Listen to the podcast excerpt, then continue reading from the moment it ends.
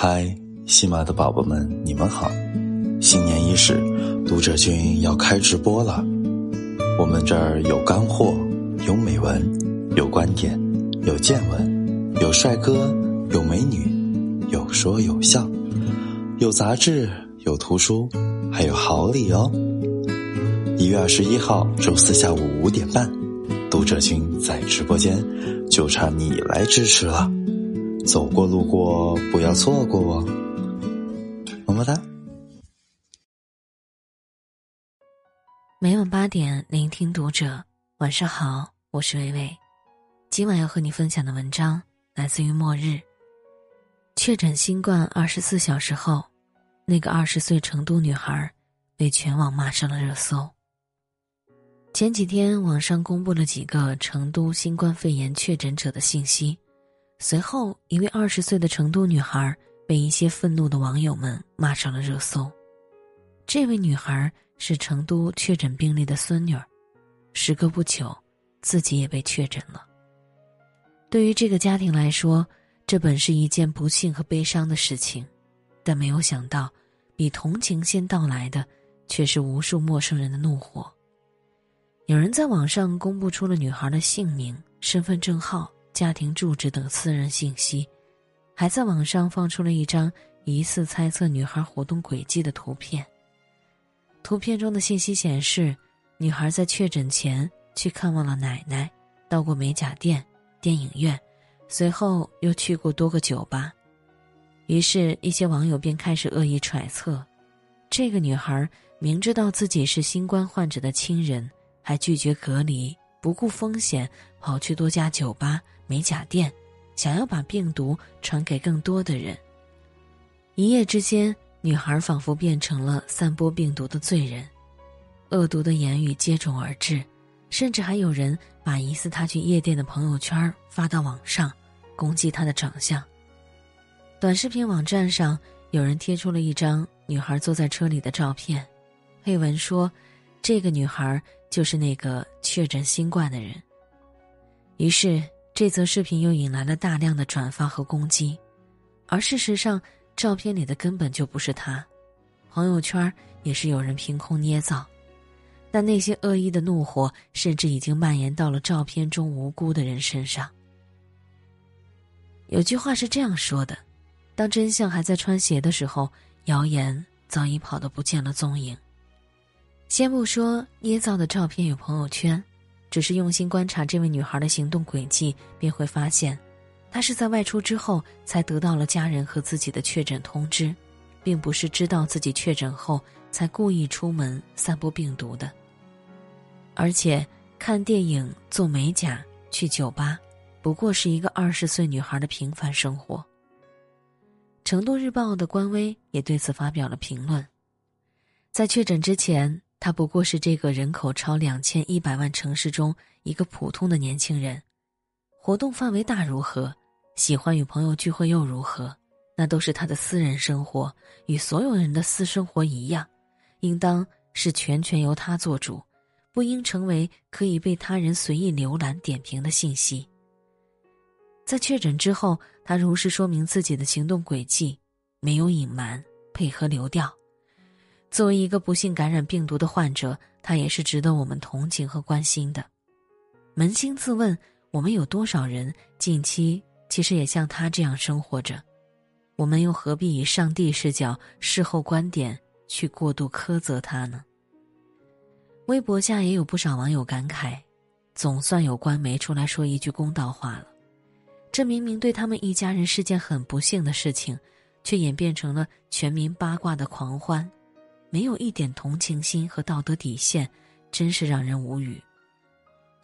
时隔不久，女孩也在网上发文澄清，自己被公布的行程都是在奶奶被确诊之前，也就是说，外出时她并不知道奶奶的病情，但她明白自己造成了大家的恐慌，愿意向成都市民诚恳致歉。对于那些造谣和传播者来说，可能只是说了几句泄愤的话。而这些话造成的影响，却可能伴随女孩的一生。这次的事件也让我想起了疫情刚刚蔓延时，一位经历了同样遭遇的武汉女孩。那时，武汉的一个小区肺炎疫情严重，确诊高达三十多例，累计发热九十多例，整个小区的居民都在家隔离。在全国人民都绷紧了神经的时候，一条视频突然登上了热搜。二月八号晚上二十一点五十分左右，有监控拍到一女子形迹可疑，似乎在向门把手吐口水。居民发现后立即报警，瞬间视频转发过万，甚至有网友还在转发的过程中添油加醋的描述。全部网友的愤怒一起向女孩涌来。这人怎么这么歹毒？这还配当人？建议死刑。结果，当人们的愤怒达到顶峰时，警方出面辟谣。女孩是一名中学生，当晚因为玩手机被妈妈训斥，独自走出家门。路过十二楼一处住户门前时，突然听到轻微的咔嚓一声响。她东张西望寻找声音来源，又仔细的查看猫眼儿。她不知道的是。轻微的咔嚓声是该住户监控探头发出的，也就拍下了他的影像。民警对监控反复播放观察后，也确认了女孩是在张望，并未张开嘴吐口水。经过核实，女孩和家人也并未感染新冠肺炎。女孩是清白的，也是健康的，这本该是令人高兴的事儿。可当他看到网络上那些对他口出恶语的网友们时，不知又会是何等难受。村上春树曾说：“所谓理解，通常不过是误解的总和。”如今，很多人总喜欢根据自己的了解去判断真相，但事实上，每个人的理解中都或多或少有着局限和错误。如果盲目给事情盖棺定论，折射出的其实只是自己的偏见和浅薄。韩剧《匹诺曹》中。有一个故事让人印象十分深刻。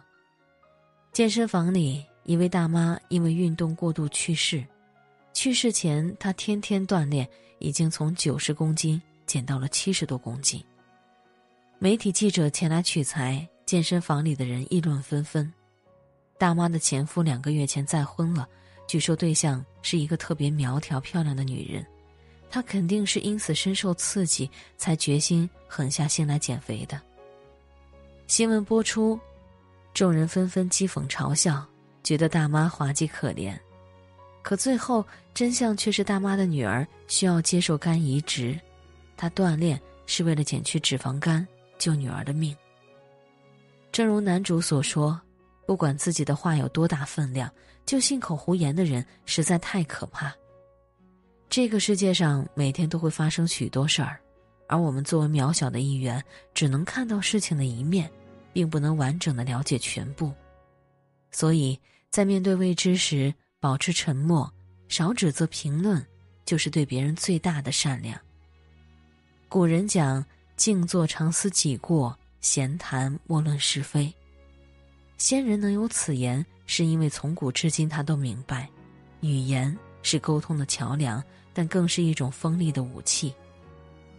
曾在网上看到过这样一个故事：有个小女孩名叫艾米，是一个非常可爱且小有名气的澳洲童星。但不知从什么时候开始，小艾米忽然收到了很多陌生人毫无根据的诋毁谩骂。只有你滚，所有人才开心。自杀吧！